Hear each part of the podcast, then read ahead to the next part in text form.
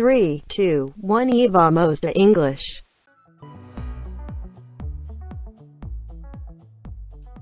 Hey y'all, it's your boy Teacher Joe back with you for one last round this season. Yes, we've done it. This is the final episode of season 2, and I couldn't be prouder of the work that I've been able to put into the podcast, and I appreciate you for sticking with me and witnessing the longevity of this pet project of mine. Neste episódio, eu decidi tratar de um dos assuntos mais delicados quando se trata de inglês, que pode gerar desconforto até em muitos teachers e travar muitos students a tal da pronúncia. Mas calma, como vocês já estão acostumados, eu sou apaixonado por apresentar rotas de soluções. E hoje não é diferente. Além de falarmos sobre a importância de ter consciência da nossa possível fraqueza na pronúncia, vou indicar três formas de você atacar esse problema e evoluir respeitando seus limites, se desafiando com propósito e se divertindo.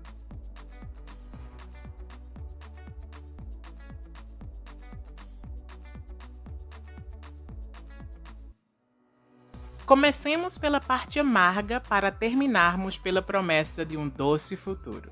Aprender uma nova língua requer que você aceite que ela se trata de um sistema linguístico diferente daquele que é a sua língua nativa. Isso não está restrito às palavras, mas engloba basicamente todos os aspectos das línguas.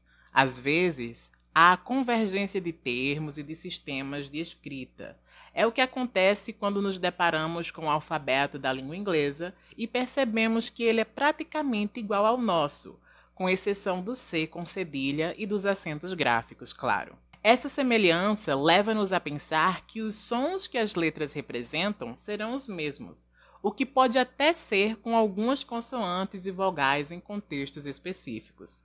Mas a verdade é que há muitas características que fazem a mera transferência da fonética do português para o inglês não funcionar. Daí, quando os aprendizes percebem que não basta aplicar as regras que aprenderam nas aulas de português na escola ao inglês, geralmente se desesperam, principalmente por só visualizarem a linha de chegada, isto é, o domínio fonológico da língua, quando o interessante seria procurar ferramentas para entender a fonética daquela língua e a relação dela com o sistema de escrita. O propósito desse episódio não era ir a fundo nessas questões de fonética e fonologia, mas dar noções a vocês de quais caminhos podem ser traçados para que a jornada até a desenvoltura na pronúncia clara e fluida seja menos insatisfatória e mais intuitiva.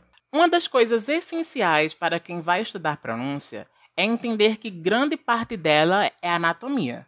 É sobre você conhecer o seu aparelho fonador e perceber em que regiões dele os sons que você está querendo produzir são articulados. Só isso dá um mini curso inteiro. Tem um post lá na página sobre a importância de voltar-se para a fisicalidade na hora de pronunciar. O link dele eu vou deixar aqui na descrição do episódio. Algo também importantíssimo e que vem junto do estudo anatômico dos sons de uma língua é a consciência de que muitos desses sons nunca foram produzidos pelo nosso corpo. Afinal, eles não fazem parte da nossa língua materna. E se não fosse pelo nosso interesse de aprender uma outra língua, nunca colocaríamos o nosso corpo nesse local de total estranheza de precisar usá-lo de uma maneira inédita. Portanto, é esperado, aceitável e completamente normal que no começo da jornada de aprendiz a pessoa tente transferir padrões fonéticos do português para o inglês. Não se preocupem, há diversos artigos que sustentam essa minha declaração. Com o tempo, com estudo e com tomada de consciência fonética é que a nossa pronúncia vai ficando mais distante do português. Mas claro, o sotaque sempre vai estar lá, ele é herança do nosso condicionamento e costume com os padrões do português. Ele é a nossa identidade. A menos que façamos um treinamento com um profissional da área da fonoaudiologia, muito dificilmente vamos perder o nosso sotaque de brasileiro. E tá tudo bem. Não precisamos falar igual a um nativo específico para sermos compreendidos, já que existem centenas de maneiras de falar inglês, formas nativas e não nativas. Este episódio é para quem tem sede de ir lá e mudar a sua situação, quem não apenas lamenta o tanto que tem que se adaptar ao jeito de falar em inglês, quem busca meios de contornar as dificuldades e explora o máximo dos recursos que o teacher oferece. Se você é uma dessas pessoas, a sua hora chegou. Vamos às três rotas de melhoria de pronúncia que eu anunciei lá na abertura.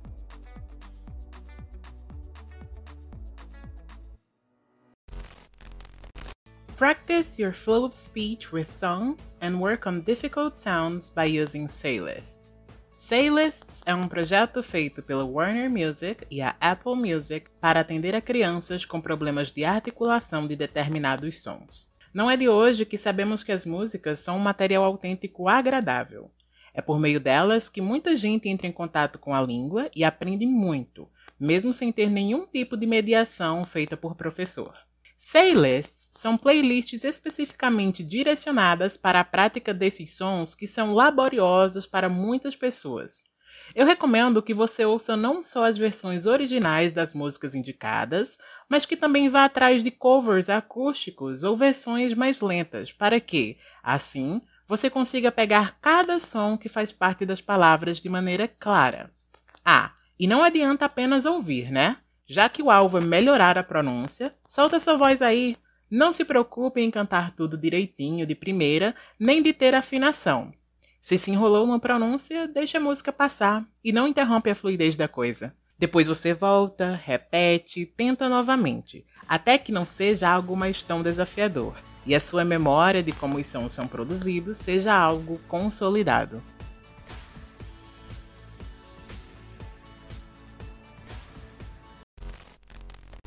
Go ahead and use tongue twisters, because traditional methods have their perks.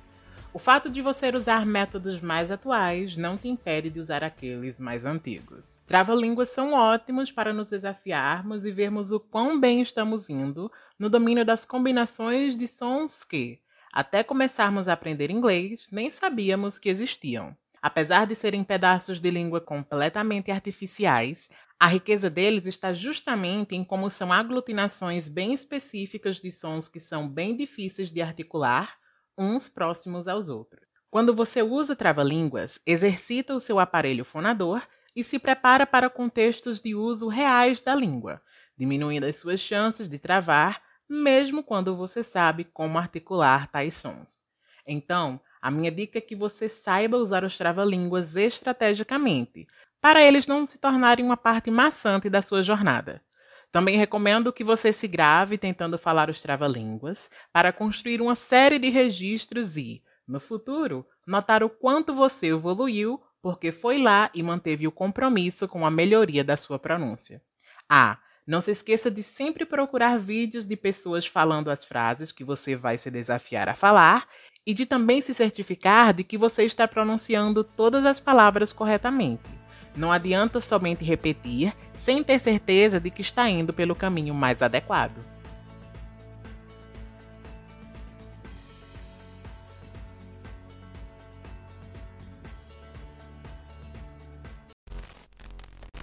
Imitation can be a really entertaining and helpful path on your journey to mastering pronunciation. Lembra de quando brincávamos de imitar nossos amigos e parentes quando éramos pequenos? Então, a ideia aqui é voltarmos a praticar tal ato, só que na língua que temos como alvo. Imitation é uma técnica de pronúncia que vai te ajudar não só com fluência, mas também com entonação e ritmo. Funciona basicamente assim: você seleciona a cena de uma série ou filme, escolhe qual personagem vai imitar e vai pausando sempre que ele concluir um turno de fala. Sua missão é repetir a fala do personagem o mais próximo possível de como ele a articulou com todas as variações de emoção, entonação e ritmo.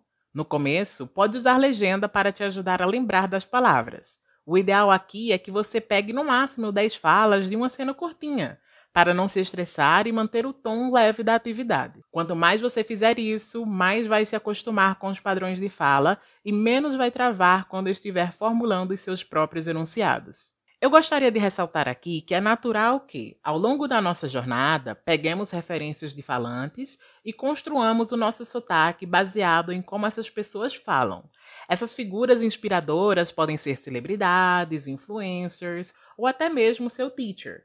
O seu sotaque vai ser uma mistura da sua língua materna com as referências às quais você mais tem acesso e apego, é claro. Ao fazer imitation, prefira produções das quais você gosta, que você já assiste. Assim, o elo afetivo vai ser não só mantido, mas fortalecido. Agora, com o fator da absorção consciente dos padrões de fala dos personagens que você curte acompanhar.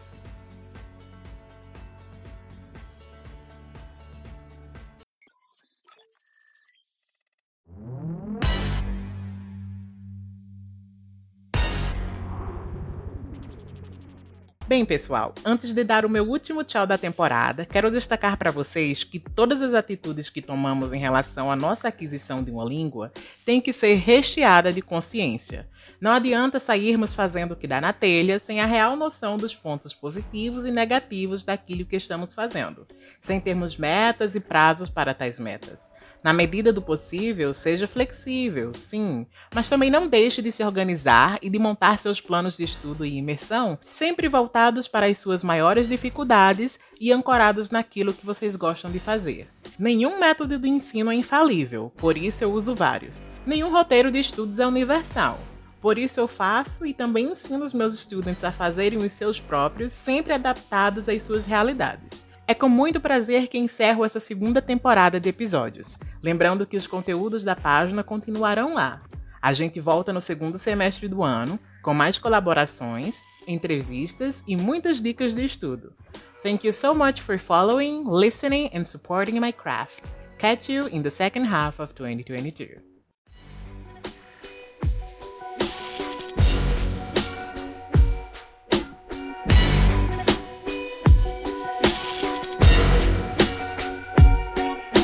That's all.